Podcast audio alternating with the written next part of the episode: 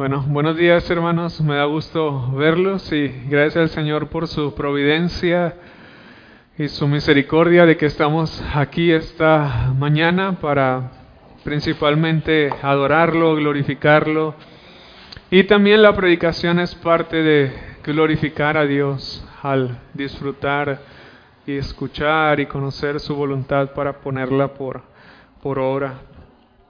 Vamos a abrir de nuevo nuestras Biblias en el libro de Efesios, capítulo 1.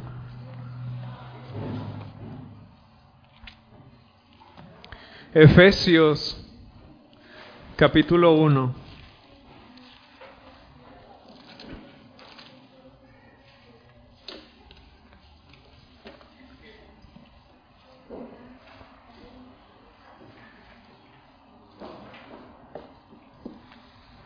Vamos a leer solamente el versículo 3 y el versículo 4. Dice así, bendito sea el Dios y Padre de nuestro Señor Jesucristo, que nos bendijo con toda bendición espiritual en los lugares celestiales en Cristo, según nos escogió en Él antes de la fundación del mundo, para que fuésemos santos y sin mancha delante de Él. Vamos a orar, hermanos. Padre, nuevamente venimos, Señor, ante ti para adorarte, Señor, a través de la exposición de tu palabra, a través de escuchar tu palabra, y deseamos, Señor, que dispongas nuestros corazones para recibirla y para ponerla por obra, Señor. Te pedimos de tu gracia, Señor, para poder predicarla también. Reconocemos, Señor, que, que nada somos sin ti, que nada podemos hacer fuera de ti, Señor. Te necesitamos, Señor, a ti primeramente, Señor. Antes de todo lo que nos puedas dar, te necesitamos a ti, Señor. Pero también te oramos y te rogamos por tu gracia y por la obra de tu Espíritu, Señor, a través de tu palabra, para que la sea predicada con libertad, con claridad, fidelidad y con poder en el Espíritu Santo, Señor. Y que de esa misma manera podamos recibirla, Señor. Te pido, Padre, que nos guíes a través de ella y que transformes nuestros corazones a la imagen y semejanza de tu Hijo Jesús, Señor, y que tengan misericordia de aquellos que no te conocen, Señor. Te lo pedimos, Señor, únicamente por los méritos de tu Hijo Jesús.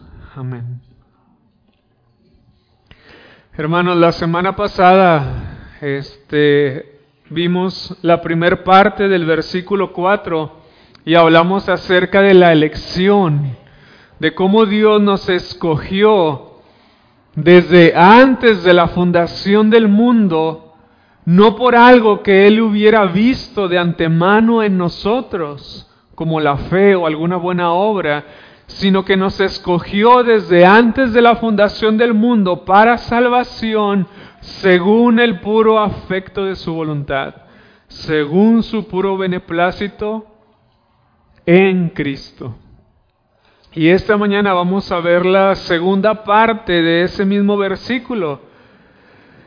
La semana pasada hablábamos de cómo la elección debe de provocar en nosotros humillación y exaltación por la soberanía y el favor de Dios concedido a todos aquellos que han sido elegidos para la salvación en Cristo. Y esta mañana vamos a ver la parte donde dice el apóstol Pablo en Efesios 1.4, para que fuésemos santos y sin mancha delante de Él. Y esa es una aplicación más práctica del versículo. Pablo dice, según nos escogió en Él antes de la fundación del mundo, para que fuésemos santos y sin mancha delante de Él. A manera de introducción, quisiera hacer una breve exhortación. La semana pasada les dije y les animé y exhorté a que profundizáramos en el estudio de la doctrina y que pudiéramos estar atentos a la palabra, escudriñándola, meditándola y preguntándole a Dios qué es lo que significa para que de esta manera podamos crecer más y más a la imagen y semejanza de nuestro Señor Jesucristo. Y eso es verdad, debemos de hacer eso, pero por otra parte, como una exhortación en cuanto a la doctrina y específicamente ahora en cuanto a la doctrina de la elección, es que el propósito de la elección no es para la gloria de tu intelecto. Dios no nos ha elegido ni nos ha dado el entendimiento de su palabra para nuestro orgullo, sino para nuestra humillación y para su exaltación, primeramente. Es lo que hace Pablo. Bendito sea el Dios y Padre de nuestro Señor Jesucristo que nos bendijo con toda bendición espiritual en los lugares celestiales en Cristo. Él empieza la carta con una alabanza y una adoración por todo lo que somos en Cristo. Pablo dice a Timoteo en 1 Timoteo 4:16, ten cuidado de ti mismo y de la doctrina, persiste en ello, pues haciendo esto te salvarás a ti mismo y a los que te oyeren. Pablo dice, ten cuidado. No solo persistas en la doctrina, sino que ten cuidado de ti mismo cuando estás persistiendo en la doctrina. Porque la finalidad de la doctrina o un propósito de la doctrina es salvar a los que nos oyen y no solo a nosotros mismos, principalmente por un entendimiento correcto del Evangelio y también una proclamación correcta del Evangelio. De manera que no debemos de envanecernos, hermanos, en el conocimiento doctrinal, ni ser contenciosos con la doctrina, porque Pablo también le dice a Timoteo que prediques la palabra, que instes a tiempo y fuera de tiempo, redarguye, reprende, exhorta con toda paciencia y doctrina no solamente con pura doctrina, sino con toda paciencia. Y yo el miércoles, yo el domingo después de la predicación de la semana pasada y el miércoles les confesaba a los hermanos que fui muy impaciente la semana pasada y que yo noté mucho orgullo en mi corazón inmediatamente después de que acabé de predicar el domingo pasado, por lo cual les pido perdón nuevamente, porque sentí en mi impaciencia y orgullo. Y aquí leemos en la palabra del Señor que Pablo le dice a Timoteo, que es con toda paciencia y con toda doctrina. Y esto es bien lamentable, hermanos, porque ya lo he mencionado en muchas ocasiones. Basta con entrar a las redes sociales para ver toda la impaciencia y todo el orgullo, mayormente de los jóvenes, debatiendo sin fin en una y otra publicación acerca de la doctrina. Y me he dado cuenta que la mayoría de ellos son personas que deseaban o, están deseando ser pastores o ser predicadores, pero que por ciertas cosas, según la voluntad de Dios, no se les ha dado. Entonces quieren sacar todo su deseo de predicar y lo hacen a través de las redes sociales siendo contenciosos, siendo orgullosos, no sabiendo manejar la doctrina que Dios por su gracia y misericordia les ha enseñado y entonces comienzan a dar mal testimonio en las redes sociales. Pero Pablo dice que debemos de ser pacientes con la doctrina. Otra cosa que mencioné la semana pasada, la, mencioné también la semana pasada las diferencias entre los arminianos, los seguidores de Jacobo Arminio, y los calvinistas, los seguidores de Juan Calvino. Pero algo importante, hermanos, y yo creo que la mayoría de ustedes, por lo que yo conozco, concordamos en que los seguidores de Juan Calvino tenían razón con los cinco puntos que formularon respecto a las doctrinas de la gracia, incluyendo la, doctrina de la elección incondicional de Dios. Pero algo bien importante, hermanos, es que tú no eres más acepto delante de Dios que un arminiano que también ha confiado en Cristo. Tú no eres más acepto delante de Dios. Tú no eres más amado. Tú no eres más elegido. Tú no eres más piadoso, a pesar de que ellos tengan un entendimiento diferente de la doctrina de la elección. Pablo dice ahí mismo en el, versículo 6 de Efesios 1, para alabanza de la gloria de su gracia, con la cual nos hizo aceptos en el amado. ¿Y por qué menciono esto? Para que nos tratemos como hermanos. Para que verdaderamente nos tratemos como hermanos. En amor, con misericordia, con compasión, con paciencia, sin amargura y orgullo y egoísmo en nuestro corazón. Ahora bien, ¿la doctrina importa? Sí, y muchísimo. La doctrina importa muchísimo. Pero la doctrina, hermanos, en sí mismo no te salva. Nosotros lo sabemos sino Cristo por medio de la fe. Miren lo que dice Jesús en Mateo capítulo 21. Pueden ir ahí, por favor. Mateo capítulo 21, versículo 28 al versículo 32.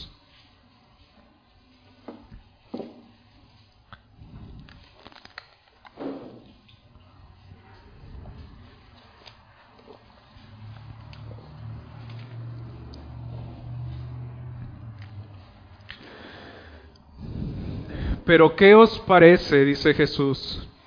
Un hombre tenía dos hijos y acercándose al primero le dijo, Hijo, ve hoy a trabajar en mi viña.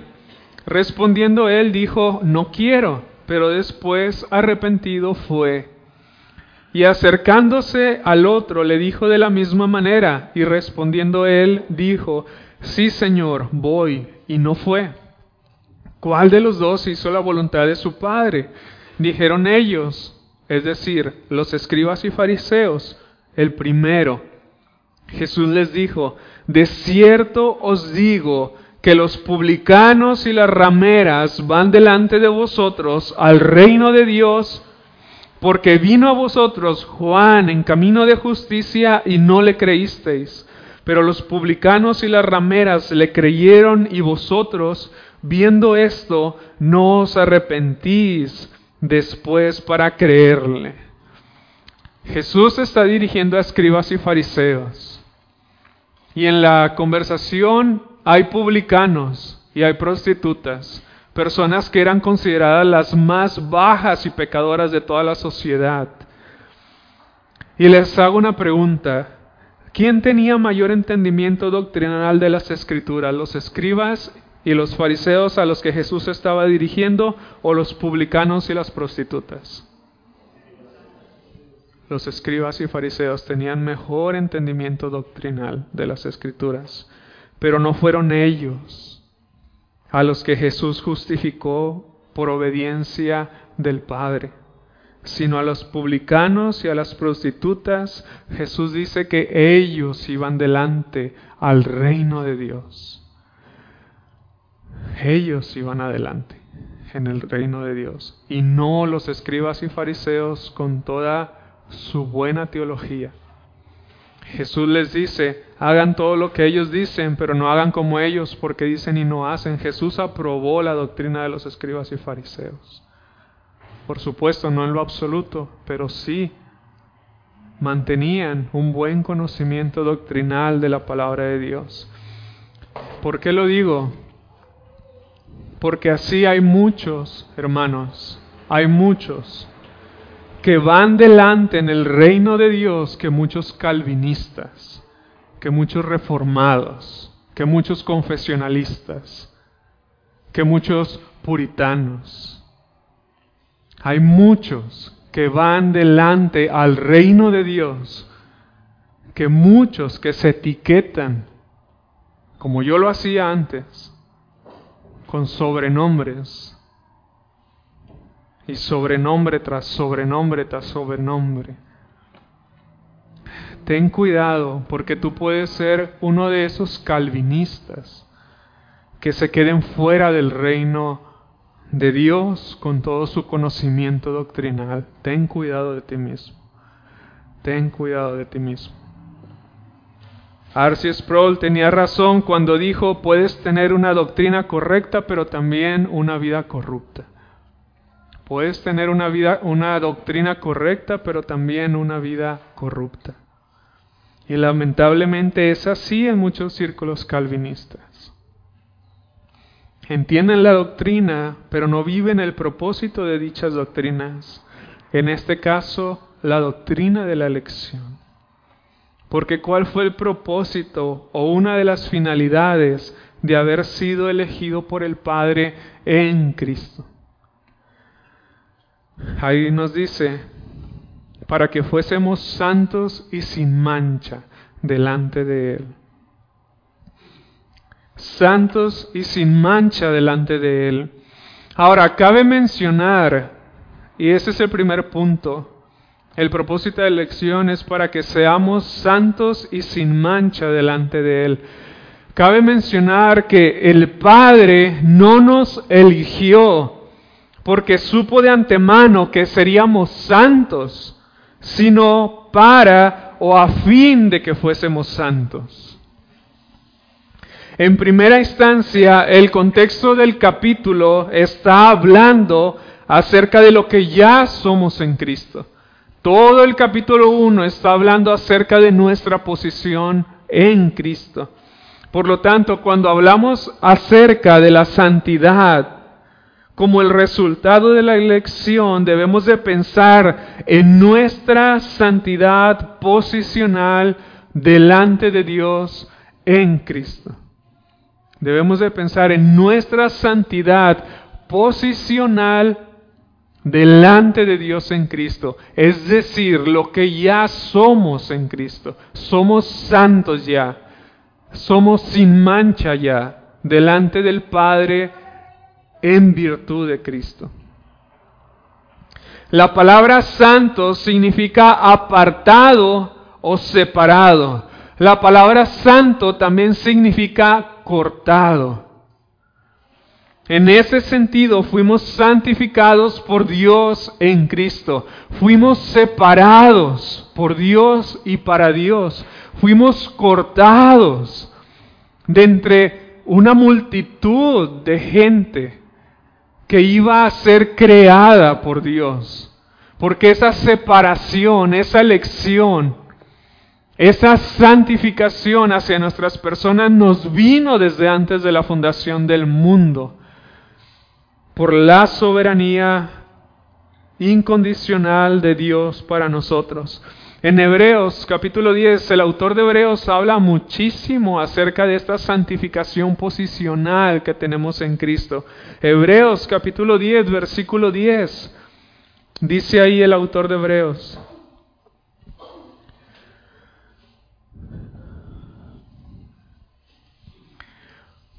Hebreos 10, versículo 10. Por esta voluntad hemos sido santificados mediante la ofrenda del cuerpo de Jesucristo una vez para siempre. Jesús se ofreció una y sola vez como ofrenda y sacrificio agradable a Dios por nosotros. Y en virtud a ese ofrecimiento de sí mismo para con el Padre, nosotros fuimos santificados, fuimos apartados para el Padre. Entonces, hermanos, ¿cuáles ustedes creen o cuáles serían algunas de las implicaciones de haber sido separados por Dios en Cristo? ¿Cuáles serían algunas de las implicaciones? Primeramente, que nuestra santificación posicional es tan perfecta como Cristo es perfecto. Versículo 14 de ahí mismo, Hebreos capítulo 10, versículo 14, porque por una ofrenda Él ha hecho perfectos. Él ha hecho perfectos para siempre a los que son santificados. ¿No es increíble, hermanos? Si tú has creído en Cristo, delante del Padre, en Cristo, eres perfecto. Aunque no te sientas perfecto por todos tus pecados. aunque no te sientas de esa manera, tú eres perfecto delante del Padre por Cristo. En segundo lugar, otra implicación es que nuestra santificación posicional es tan completa como Cristo es completo. Colosenses, no vayan ahí, pero Colosenses capítulo 2, versículo 10 dice, y vosotros estáis completos en Él, que es la cabeza de todo principado y de toda potestad. Estáis completo.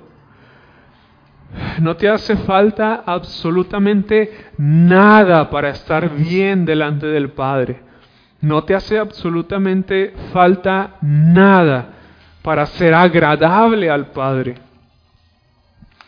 En tercer lugar, nuestra santificación posicional es tan eterna como Cristo es eterno. Ahí mismo en el versículo 14 que leímos ahorita dice, porque por una ofrenda Él ha hecho perfectos para siempre, para siempre a los que son santificados.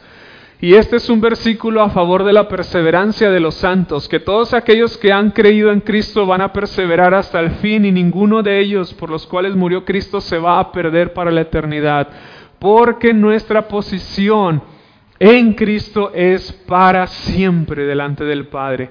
Hemos sido perfectos, perdón, hechos perfectos por medio de Cristo. Hemos sido completos o estamos completos en Cristo y todo esto es para siempre, para siempre en virtud de Cristo. De manera que desde el creyente más débil e inmaduro hasta el más fuerte y piadoso, pueden disfrutar igualmente de su perfecta, completa y eterna posición y aceptación en Cristo delante de Dios. No importa que te consideres el más débil o que seas el más inmaduro. Puedes disfrutar al igual que, que el cristiano más fuerte y más piadoso de tu posición en Cristo. Eres perfecto delante de Dios. Y eso debería de producir ánimo y gozo. Más para los corazones que están cargados por su pecado, debería de producir gozo y ánimo de que los ojos de Dios para mí son ojos de amor y de misericordia, ojos de complacencia para mi persona. Por eso el autor de Hebreos ahí mismo en el versículo 19 y en el versículo 22 al 22 dice del capítulo 10, entonces hermanos, puesto que tenemos confianza para entrar al lugar santísimo por la sangre de Jesús, por un camino nuevo y vivo, que Él inauguró para nosotros por medio del velo, es decir, de su carne, y puesto que tenemos un gran sacerdote sobre la casa de Dios, acerquémonos con corazón sincero, en plena certidumbre de fe, teniendo nuestro corazón purificado de mala conciencia y nuestro cuerpo lavado con agua. Y esto el autor de Hebreos lo dice después de que habla de cómo tú ya fuiste separado ya fuiste cortado por Dios para Dios desde antes de la fundación del mundo para que tú le pertenezcas a Él y para que Él sea tuyo, para que Él te, te pertenezca. Dice, ten ánimo, ten confianza, ten confianza por medio de la sangre de Jesús. Y dice, acerquémonos con un corazón sincero, en plena certidumbre de fe, teniendo nuestro corazón purificado de una mala conciencia a causa de nuestros pecados y nuestro cuerpo lavado con agua pura. ¿Por qué creen que el apóstol Pablo le dijo a los Corintios, en Primera de Corintios, cuando los saluda, que a la iglesia de Corinto, a la iglesia de Dios, que han sido santificados en Cristo Jesús. Y en otra parte de la, escritura a la iglesia de Corinto les dice, mas vosotros ya habéis sido lavados, ya habéis sido santificados por el Espíritu de vuestro Dios. Pablo les dice santos, a pesar de que estaban llenos de problemas en sus vidas. Había inmoralidad sexual, había muchísimos problemas en la iglesia de Corinto. Por supuesto, algunos de ellos no eran cristianos, no eran salvos. Pero aún había cristianos que habían caído en pecados graves y Pablo no vacila en llamarlos santos. Personas que habían sido separadas por Dios para esta gran salvación. Eso no justifica el pecado. No quiero dejarlo pasar por alto porque Pablo dice que no ignoramos las maquinaciones de Satanás, no ignoramos sus engaños, sus mentiras, de que te haga llegar a pensar o a creer que tú puedes vivir una vida de pecado y todavía ser considerado santo por Dios. La evidencia de que una persona verdaderamente ha sido separada es que la práctica es conforme a lo que él ya es en Cristo, santo y sin mancha. Por eso continúa Pablo diciendo, santos y sin mancha delante de Él. Cuando después de ser llamados santos se agrega la palabra sin mancha, es también evidente que está hablando de nuestra posición en Cristo delante de Dios. Porque ¿quién, hermanos, con todos sus esfuerzos, aún estando bajo la gracia de Dios, puede presentarse a sí mismo sin mancha delante de Él. ¿Quién? ¿Quién? Aún estando bajo la gracia de Dios, orando, ayunando, buscando a Dios en su palabra, ¿quién se puede presentar sin mancha delante de Dios por sí mismo? Absolutamente nadie, nadie. Primera de Juan 1.10, si decimos que no hemos pecado, le hacemos a él mentiroso y la palabra no está en nosotros. Y esto lo dice el apóstol Juan. Ya el anciano, muy piadoso, caminando muchos años con Jesús. Dice él, si yo digo que no tengo pecado, me hago mentiroso y la verdad de la palabra de Dios no está en mí. También en Eclesiastés 7:20 dice, ciertamente no hay hombre justo en la tierra que haga el bien y nunca peque. No hay ni uno solo. No hay persona que haga el bien y que nunca peque. Los wesleyanos creían, wesleyanos por la doctrina de John Wesley, como seguidores también de él, este, creían que un cristiano podía llegar al punto de nunca pecar. Porque ellos decían, bueno, si dice Jesús que seamos perfectos como vuestro Padre es perfecto, quiere decir que tenemos la habilidad o la posibilidad de ser perfectos. Debemos de vivir siempre con el deseo de ser perfectos. Sí, Jesús dijo, sé perfecto y es lo que tenemos que hacer, buscar la perfección en Dios, en nuestra obediencia a Dios. Pero por medio de la luz de la palabra, en otras partes, leemos que es imposible. Es imposible. Es imposible andar en santidad y nunca pecar. Pero hubo uno, hubo uno que nunca pecó. Solo Jesús nunca pecó. Él se ofreció a sí mismo santo y sin mancha delante de Dios. Solo hubo uno, hermanos, que nunca hizo pecado, que nunca cometió pecado, que nunca abrió su boca para proferir maldición.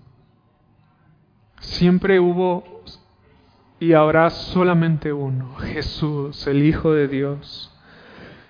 Vayan a Hebreos capítulo 7, versículo 26. Solo tres capítulos atrás de Hebreos.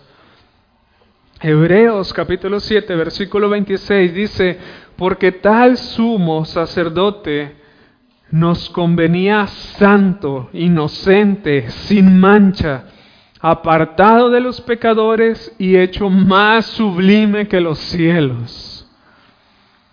Capítulo 9, versículo 13 y versículo 14. Porque si la sangre de los toros y de los machos cabríos y las cenizas de la becerra rociadas a los inmundos santifican para la purificación de la carne, cuánto más la sangre de Cristo, el cual mediante el Espíritu Eterno se ofreció a sí mismo sin mancha a Dios. Limpiará vuestras conciencias de obras muertas para que sirváis al Dios vivo.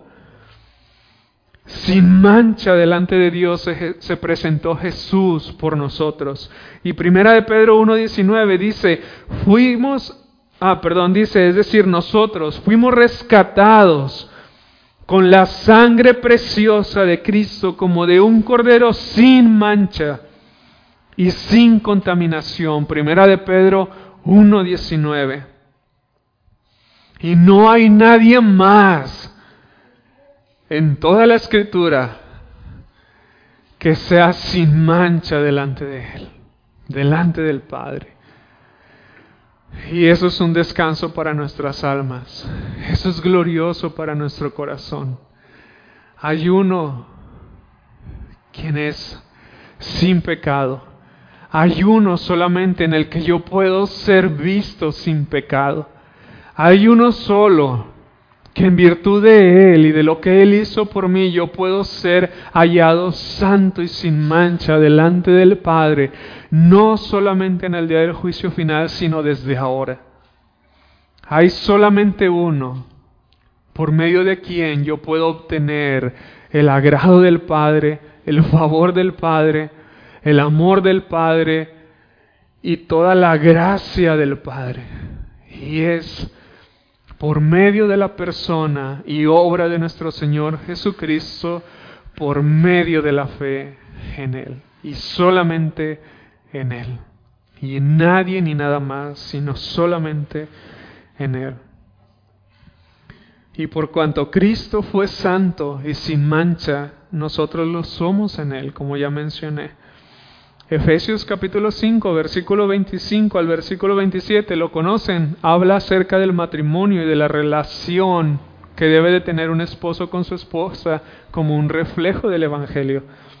Efesios 5 del 25 al 27 dice, Maridos, amad a vuestras mujeres, así como Cristo amó a la iglesia y se entregó a sí mismo por ella para santificarla, habiéndola purificado en el lavamiento del agua por la palabra, a fin de presentarla, presentársela a sí mismo una iglesia gloriosa, que no tuviese mancha, ni arruga, ni cosa semejante, sino que fuese santa y sin mancha.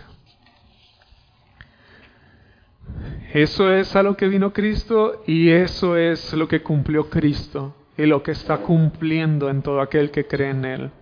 Los presenta delante del Padre sin, en santidad y sin mancha. Colosenses capítulo 1, versículo 21 al versículo 22. Colosenses capítulo 1, versículo 21 al 22.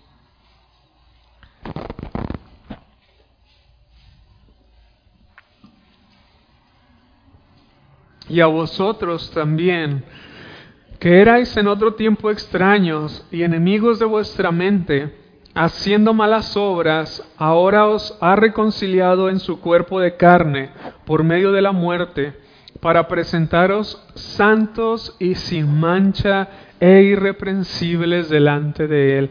Y al final de, de, la, de la escritura, en el libro de Apocalipsis, no vayan ahí, pero en el versículo 14, en el, capítulo 14, en el versículo 5, dice acerca de los que han sido redimidos. Y en sus bocas, es decir, de los redimidos, no fue hallada mentira, pues son santos sin mancha delante del trono de Dios. Imagínate eso, hermano. En aquel día, en el último día, vas a ser hallado santo y sin mancha delante del trono de Dios no delante de cualquier tribunal de hombres, sino delante del tribunal de Cristo, delante de aquel que es santo, delante de aquel cuya presencia, dice en Apocalipsis, que huye, huyen los cielos, huye el mar y huyen todos los impíos, delante de aquel que es terrible en santidad, vas a ser declarado santo y sin mancha delante de Él en el día del juicio final, delante de ese trono alto y sublime, delante de, del Cordero que fue inmolado, delante de, de Dios. Si verdaderamente has creído en Cristo.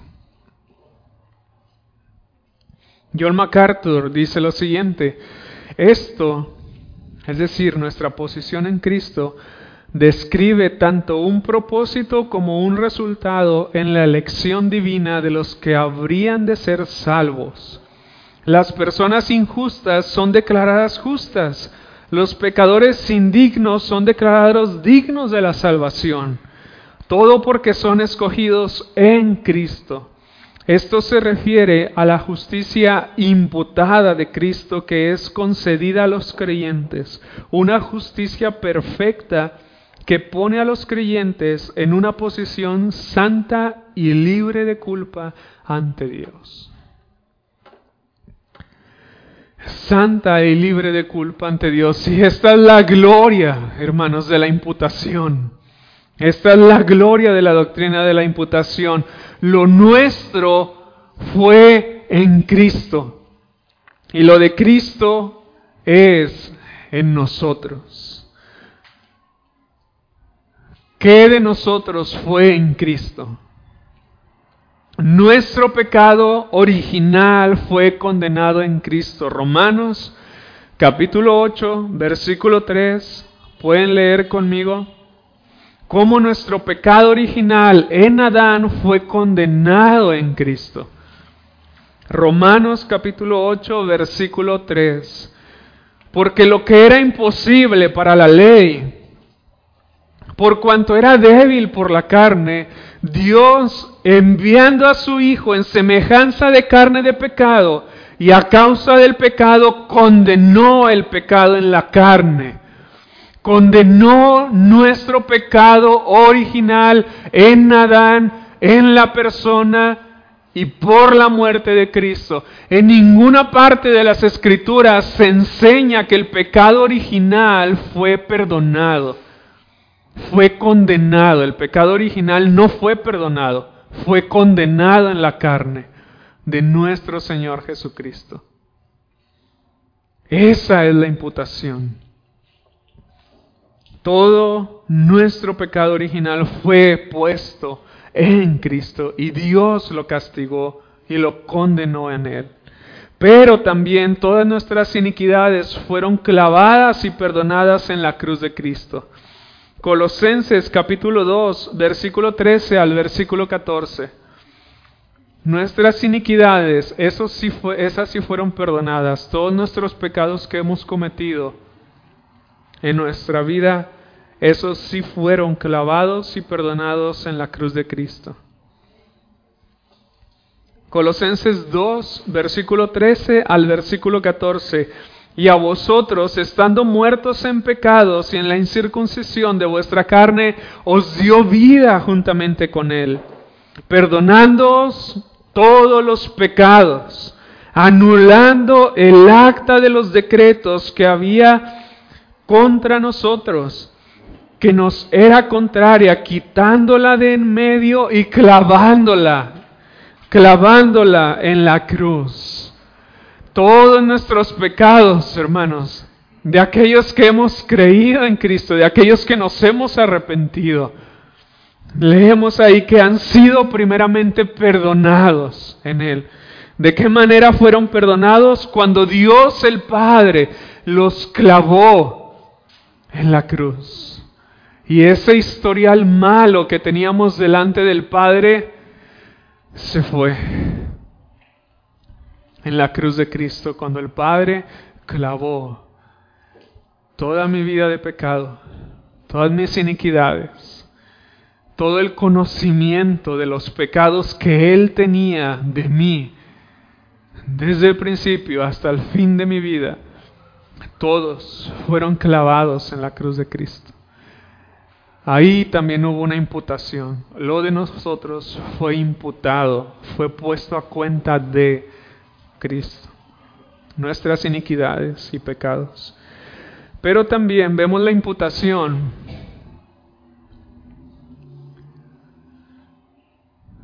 en cómo la ira de Dios fue apaciguada por Cristo. Romanos capítulo 3, versículo 25. ¿Pueden, por favor, seguirme? Romanos capítulo 3, versículo 25.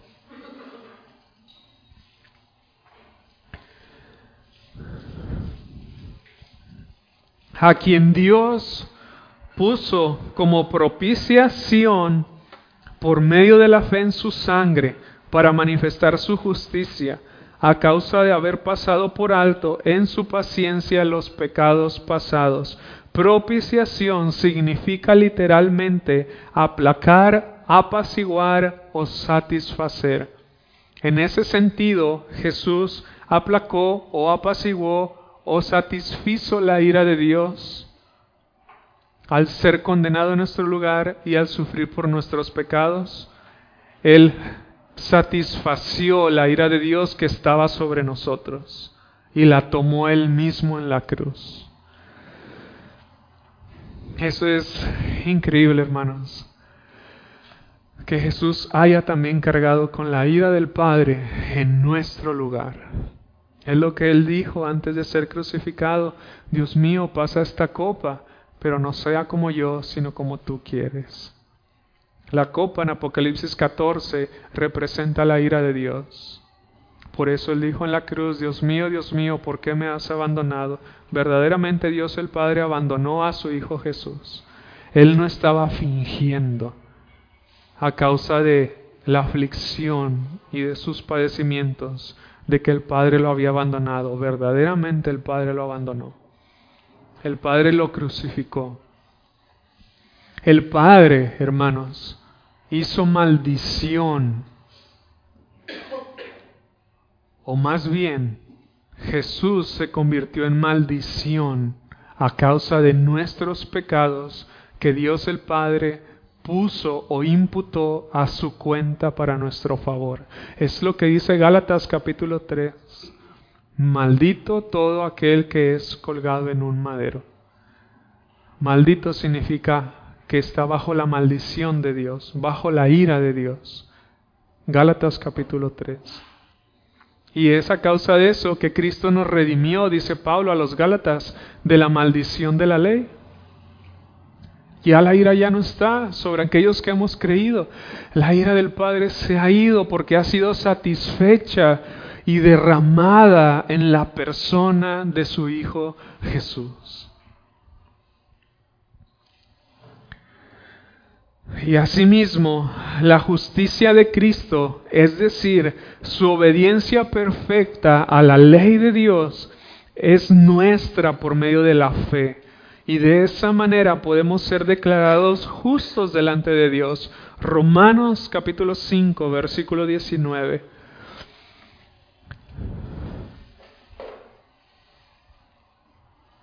Romanos capítulo 5, versículo 19 porque así como por la desobediencia de un hombre los muchos fueron constituidos pecadores, así también por la obediencia de uno los muchos serán constituidos justos. Es lo que Pablo dice en Filipenses capítulo 3 versículo 9, ese era su deseo. Dice que su deseo era ser hallado en Cristo no teniendo su propia justicia, que es por la ley, sino la que es por la fe de Cristo, la justicia que es de Dios por la fe. ¿Qué significa esto?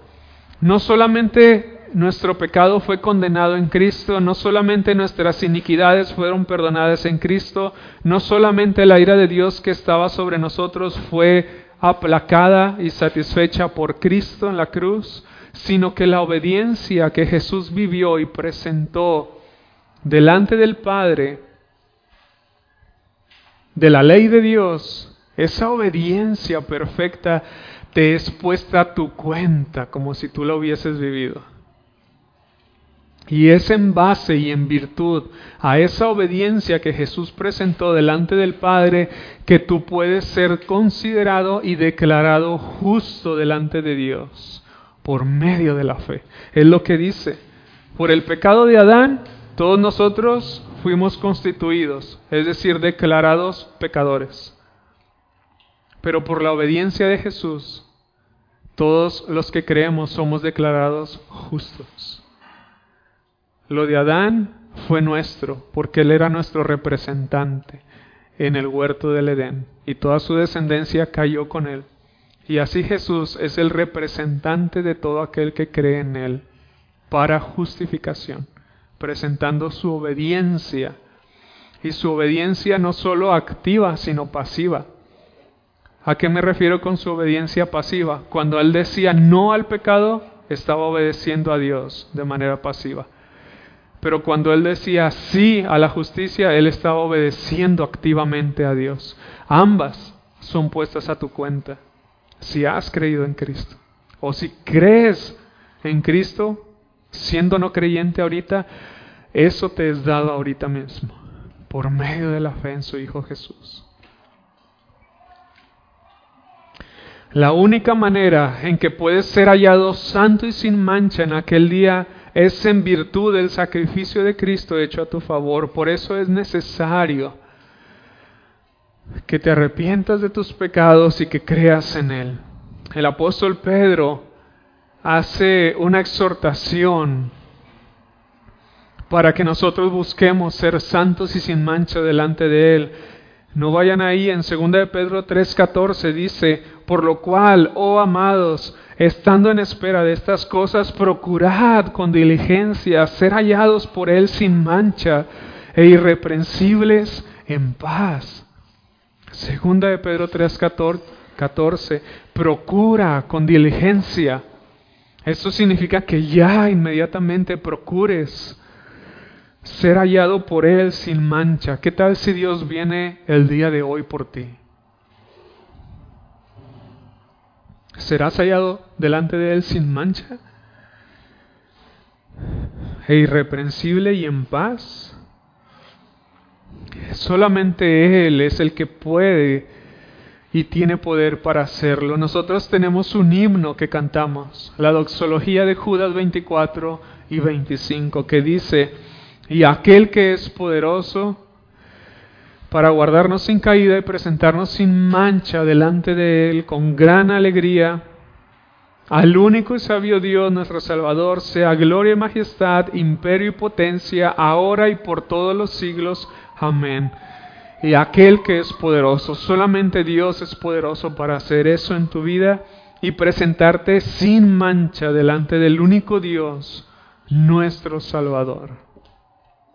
Con gloria, con gran alegría. ¿Qué nos habla eso, hermanos? Aquí dice que solamente Dios es poderoso, de manera que no debes de intentar limpiarte a ti mismo para estar bien delante de Dios. No intentes por tus propias fuerzas ser santo y sin mancha delante de Dios porque no vas a poder. Miren lo que dice Jeremías 2.22.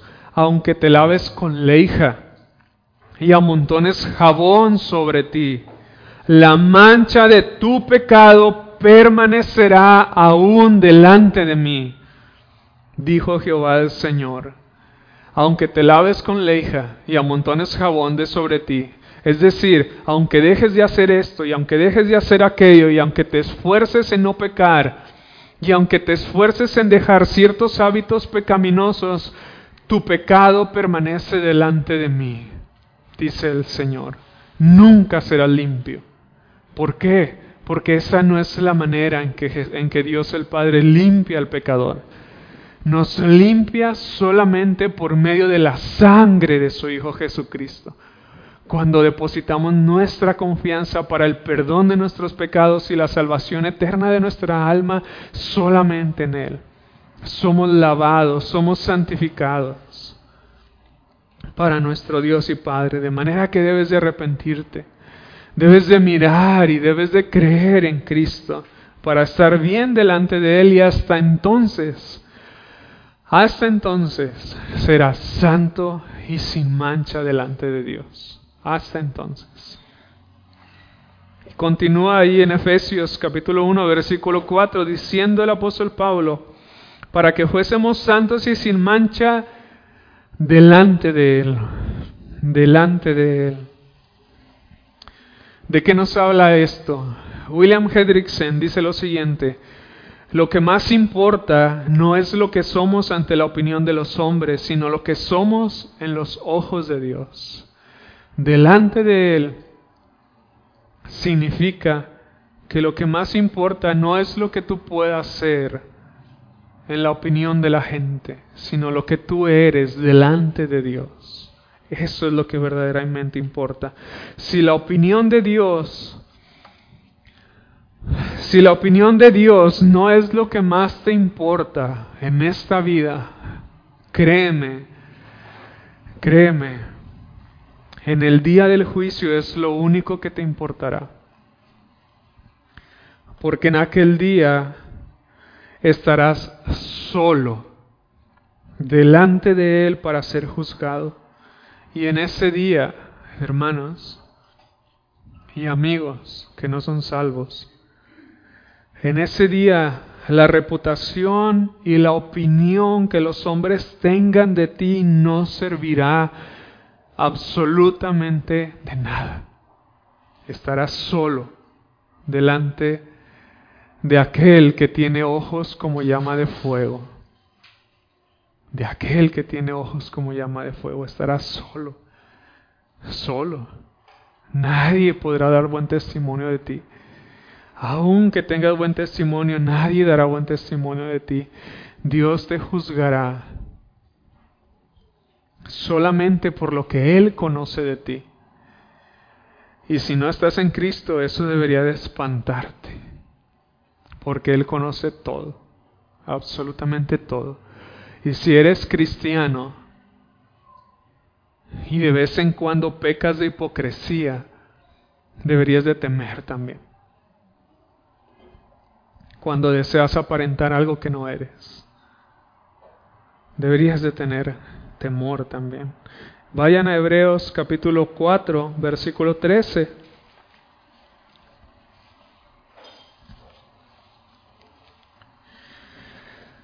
Hebreos capítulo 4, versículo 13 dice,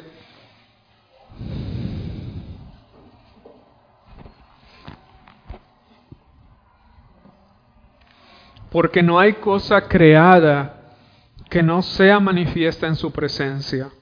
Antes bien, todas las cosas están desnudas y abiertas a los ojos de aquel a quien tenemos que dar cuentas.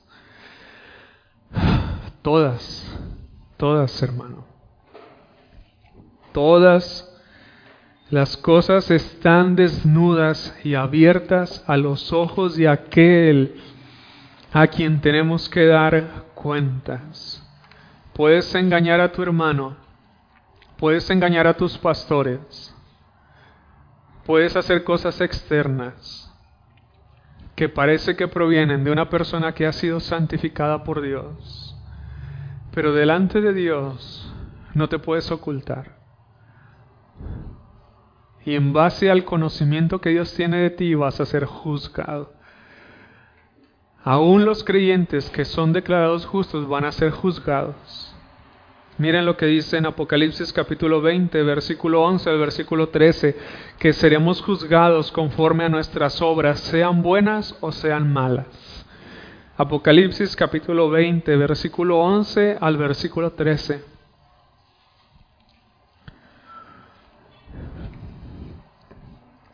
Y vi un gran trono blanco y al que estaba sentado en él, de delante del cual huyeron la tierra y el cielo, y ningún lugar se encontró para ellos.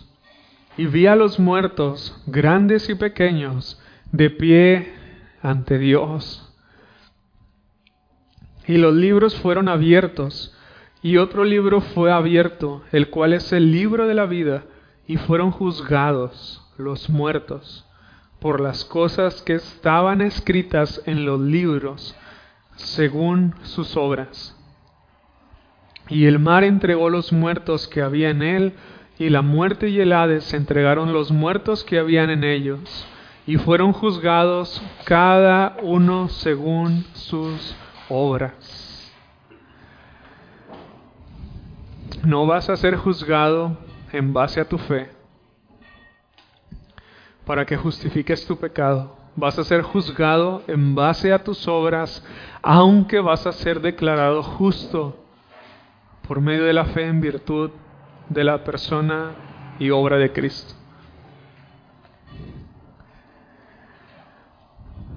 Estaban en pie delante de Dios. Imagina eso. Imagina eso, en pie delante de Dios.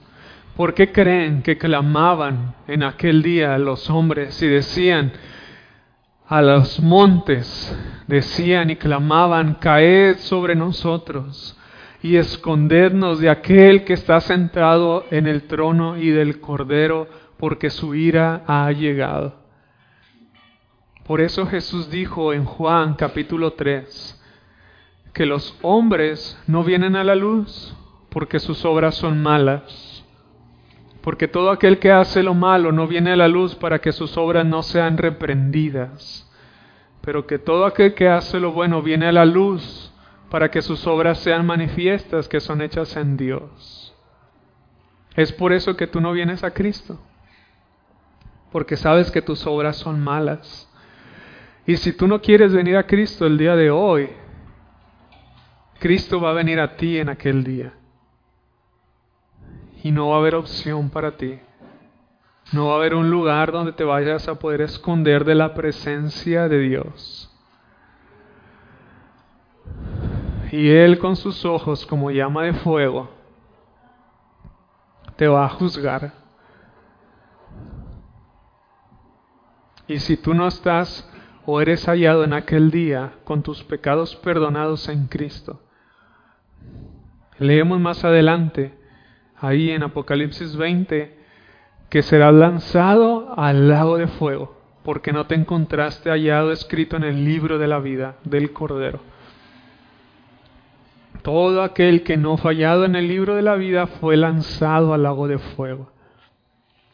Es por eso que Sofonías dice, ¿por qué desean el día del Señor? Porque será terrible, será grande y manifiesto. Los judíos estaban deseosos de que el Mesías viniera, de que Dios viniera a juzgar.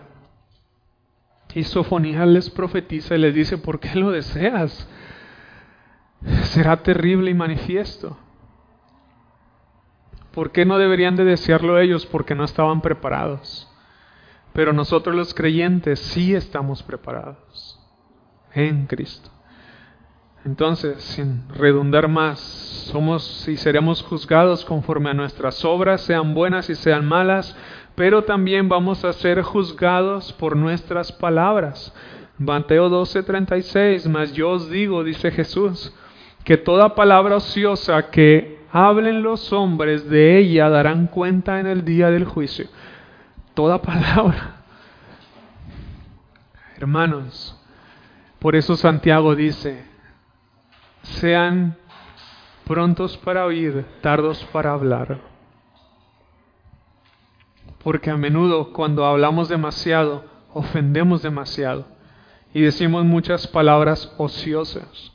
Y Jesús dice que por todas esas cosas daremos cuenta en el día del juicio.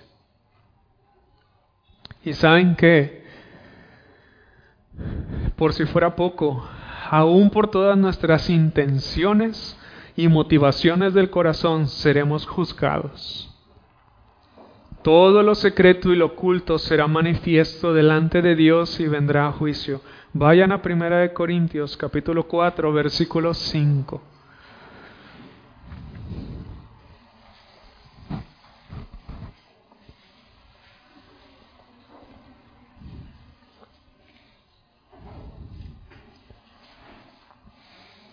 Primera de Corintios 4, versículo 5. Así que no juzguéis nada antes de tiempo, hasta que venga el Señor, el cual aclarará también lo oculto de las tinieblas y manifestará las intenciones de los corazones, y entonces cada uno recibirá su alabanza de Dios.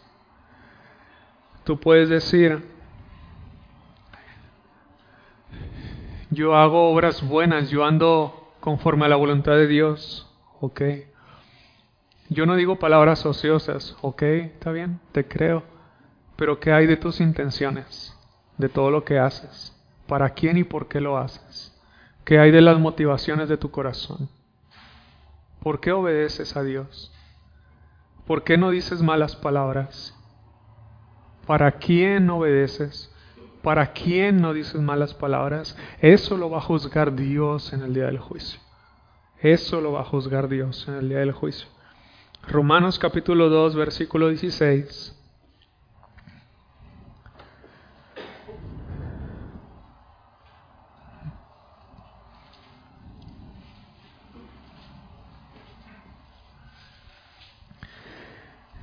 Romanos 2.16. En el día en que Dios juzgará por Jesucristo los secretos de los hombres, conforme a mi evangelio, los secretos de los hombres, hermanos. Todo aquello que no está a la vista del hombre, todo eso también va a ser juzgado por Dios. Y esto lo digo no solamente para los incrédulos, sino también para los creyentes. Yo puedo estar predicando ahorita, pero ¿para quién predico? ¿Por qué predico? Para agradarles a ustedes, Dios traerá eso a juicio en el día del juicio. Si yo predico para, para agradarles a ustedes, y para que ustedes piensen bien de mí y para que ustedes hablen bien de mí. Todo eso Dios me lo pedirá y me lo traerá a cuentas en el día del juicio. De manera que, como dice Pablo a la iglesia de Corinto, todo lo que hagáis, ya sea que comáis o bebáis o cualquier otra cosa quisieres, hacerlo para la gloria de Dios. Esa debe de ser tu motivación, la gloria de Dios tu Padre, la gloria de su Hijo Jesús y para nadie más. Decía Pablo que si nosotros buscamos agradar al hombre, ya no somos siervos de Cristo. Como dijo una vez Stephen Lawson, dijo, si agradas a Dios, ya no importa a quién desagrades, si es verdad. Si estás agradando a Dios, despreocúpate de quién estás desagradando. Pero si estás desagradando, perdón, si estás agradando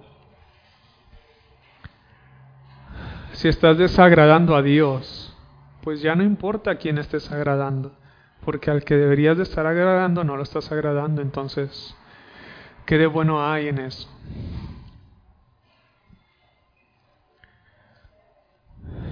De manera, hermanos, que si no has sido salvo, ¿qué esperas para venir a Cristo?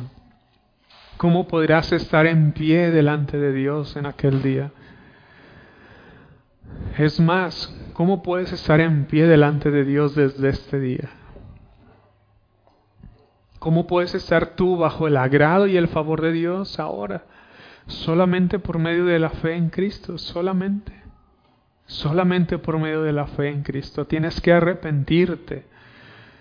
¿Qué, ¿En qué consiste? En confesar tu pecado y abandonar tu pecado para creer en lo que Jesús ya hizo por ti creer que Él murió por tus pecados, creer que Él vivió en una obediencia perfecta para otorgártela a ti y que fue sepultado y que Dios el Padre lo resucitó al tercer día para que tú puedas ser declarado justo en este día y en el día del juicio final.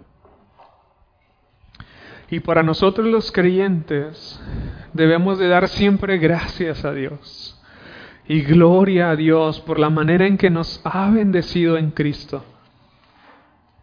Disfruten, hermanos, del privilegio de ser llamados escogidos, santos y sin mancha delante de Él. Disfrútenlo, disfrútenlo. Y asimismo vivamos vidas conforme a nuestro llamado y a nuestra posición en Cristo ya somos santos y sin mancha delante de Dios. Eso es lo que eres, aún en tus peores días, hermano. Aún cuando fracasas, aún cuando le fallas a Dios, aún cuando eres infiel a Dios y pecas.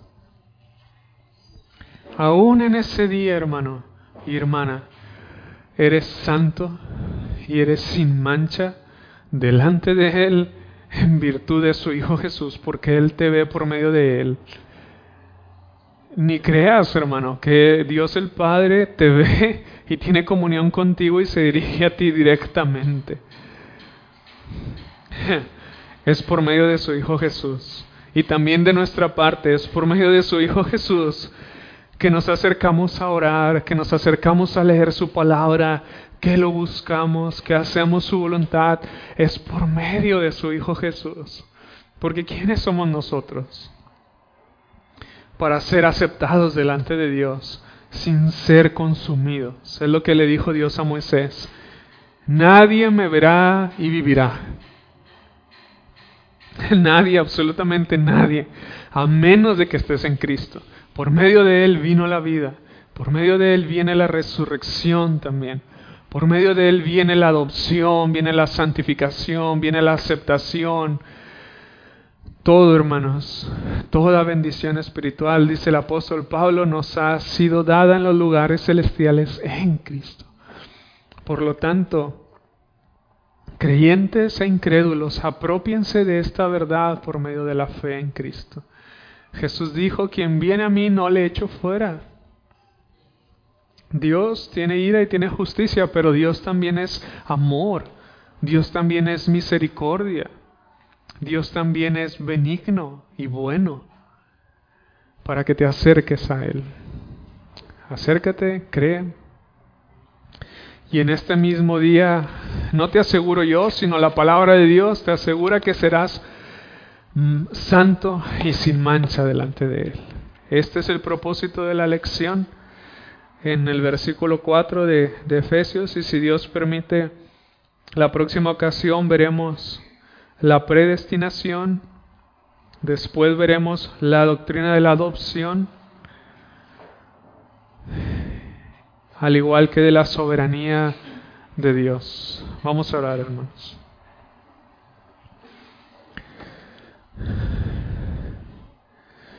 Padre, Bendito seas tú, nuestro Dios y Padre de nuestro Señor Jesucristo, que nos ha bendecido con toda bendición espiritual en los lugares celestiales en Cristo. Gracias, Padre, te damos, porque nos llamas elegidos, santos y sin mancha delante de ti, Señor, y reconocemos y creemos que solamente es por medio de tu Hijo Jesús, Señor. Y no por nosotros mismos, ni por nadie, ni nada más, Señor. Gracias, Jesús, por tu gran salvación. Gracias por tu obediencia perfecta a la ley de Dios. Gracias por entregarte y derramar tu sangre para santificarnos y limpiarnos y lavarnos de todas nuestras iniquidades. Gracias, Padre, porque has resucitado a tu Hijo Jesús y aceptaste lo que Él hizo por nosotros. Y ahora gracias porque nos declaras justos delante de ti en Él. Señor, gracias por tu misericordia, por habernos elegido, por habernos alcanzado, por haber extendido tu misericordia, Señora. Misericordia que, que nunca hubiéramos podido alcanzar por nuestros propios méritos. Padre, y te pedimos esta mañana que por favor salves esta mañana y declares santos y sin mancha a aquellos que están en pecado. Que ahora, Señor, que, que les concedas esa vida nueva, ese nuevo corazón, que les concedas el arrepentirse y creer en tu Hijo Jesús, Señor. Sálvalos, Padre, a chicos y a grandes, desde los niños hasta los más adultos, Señor. Y a nosotros, Padre, ayúdanos a serte fieles y que la doctrina de la elección que sea también un incentivo para vivir vidas santas y sin mancha delante de ti, conforme a nuestra posición en Cristo. Padre, mil gracias por apartarnos y separarnos por ti y para ti, Señor. Te damos toda la honra y toda la gloria, Señor, en el nombre de tu Hijo Jesús. Amén.